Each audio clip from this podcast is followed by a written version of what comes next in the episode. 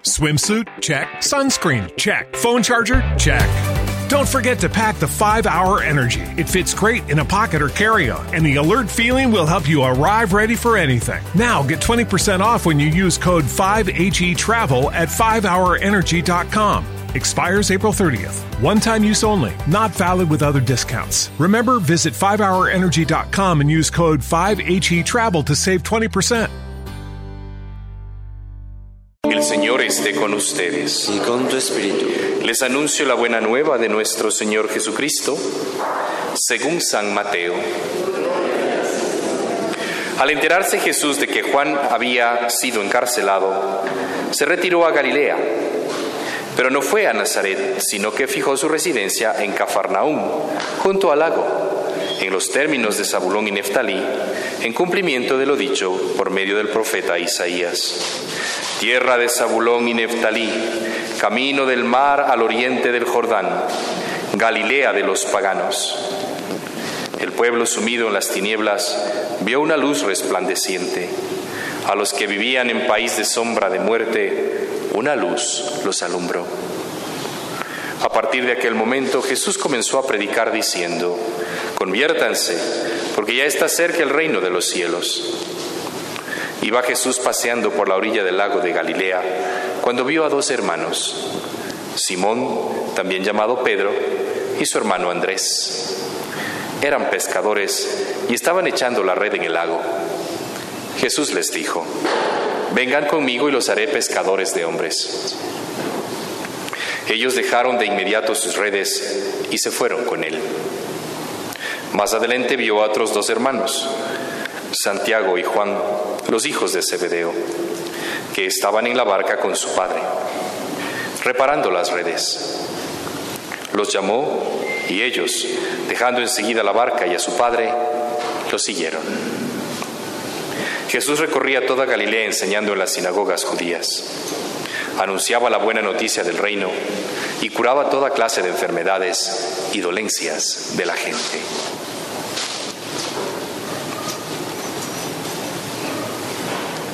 Palabra del Señor.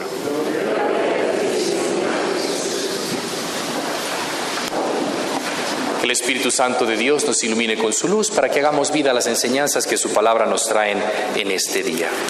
Ave María Purísima.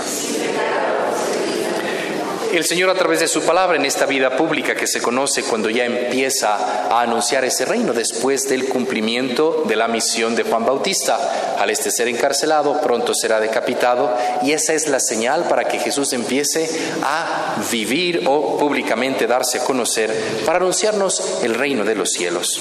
Hoy por eso nos recuerda que viene precisamente a ayudar a rescatar a todos los que están en la periferia, a esos eh, pueblos de Zabulón y Neftalí que habíamos escuchado en la primera lectura y que retoma el Evangelio de hoy, la Galilea de los paganos, aquel sitio puesto ahí por los demás y segregado por la misma comunidad. Y es precisamente eh, el sector, el lugar y el ambiente en el que está llamado Jesús para dar esa luz. Un pueblo que esté en tinieblas, un pueblo que está opacado, un pueblo que no tiene esa luz, ni discernimiento, ni entendimiento ante las revelaciones divinas. Viene Jesús para abrir y ampliar ese horizonte y puedan ellos recibir esa buena nueva. A eso estamos todos nosotros llamados. De igual forma, cuando Él está en Cafarnaún y se establece ahí en ese puerto, su pedagogía es tan grande porque todo el que viene de todo lado de fuera para hacer sus cambios, eh, sus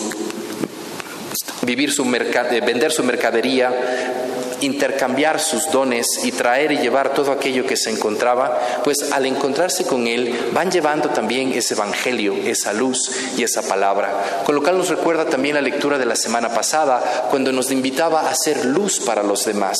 Y al ser luz para las naciones, vamos a llevar la salvación que viene de nuestro propio amado Señor Jesús. Y Él cuando empieza a predicar, lo primero que quiere de nosotros es la conversión. No puede haber un servicio ni una alegría en el espíritu si primero no estoy convertido.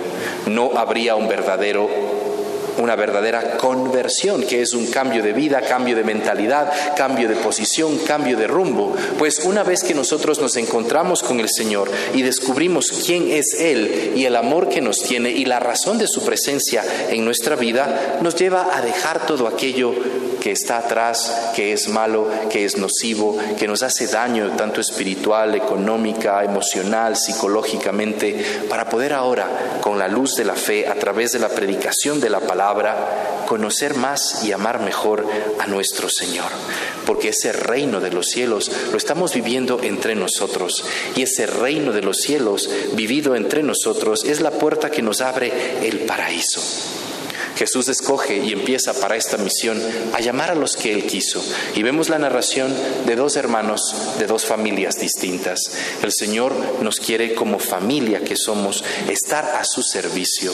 Y para eso hemos de abrir el corazón y autorizarle que Él entre para que nos reforme, para que nos moldee, para que nos ilumine, para que nos llene de su gracia, de su espíritu y así transformados, renovados, alcancemos y comprendamos lo que quiere decir esa conversión, ese cambio al que tú y yo estamos llamados. Para eso hemos de pedir a la Virgen María que como gran intercesora nuestra que es, nos ayude para tener ese cambio y esa conversión siempre con los ojos fijos en el Señor.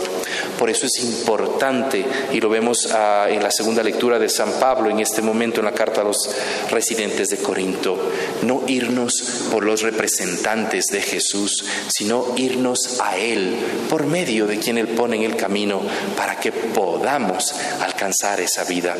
Había una discrepancia, el pueblo estaba dividido y entonces viene esa enseñanza que es muy fuerte. ¿Es acaso Cristo dividido? Es uno solo. Y claro, ese es el peligro que nosotros tenemos en irnos hacia la persona y tener una fe de sentimiento más que una fe de convicción. Y es importante pedirle al Señor que nos dé esa fe de convicción para que nuestra fe no, no dependa del ministro, del misionero, del sacerdote que pueda estar hoy al mando o al frente o a cargo o al servicio de una comunidad. Pues ellos estaban divididos. No, no, yo soy de Pablo porque a mí Pablo me predicó. No, yo no tengo nada que ver contigo. Yo soy de Pedro porque a mí Pedro me predicó. Los dos están predicando al mismo Dios. Entonces, no quedarnos en la figura humana, porque somos de carne y hueso y en cualquier momento podemos decepcionar. Sí tener muy claro la mirada en Cristo Jesús, que por medio de sus instrumentos, cualquiera que estos hayan sido y en el momento en que se haya dado, podamos nosotros ver más allá y agradecer a Dios porque hemos tenido un encuentro espiritual con el Señor, ya que como cantábamos en el Salmo, el Señor es nuestra luz y nuestra salvación. Así sea. Every day, we rise, challenging ourselves to work for what we believe in. At U.S. Border Patrol, protecting our borders is more than a job, it's a calling.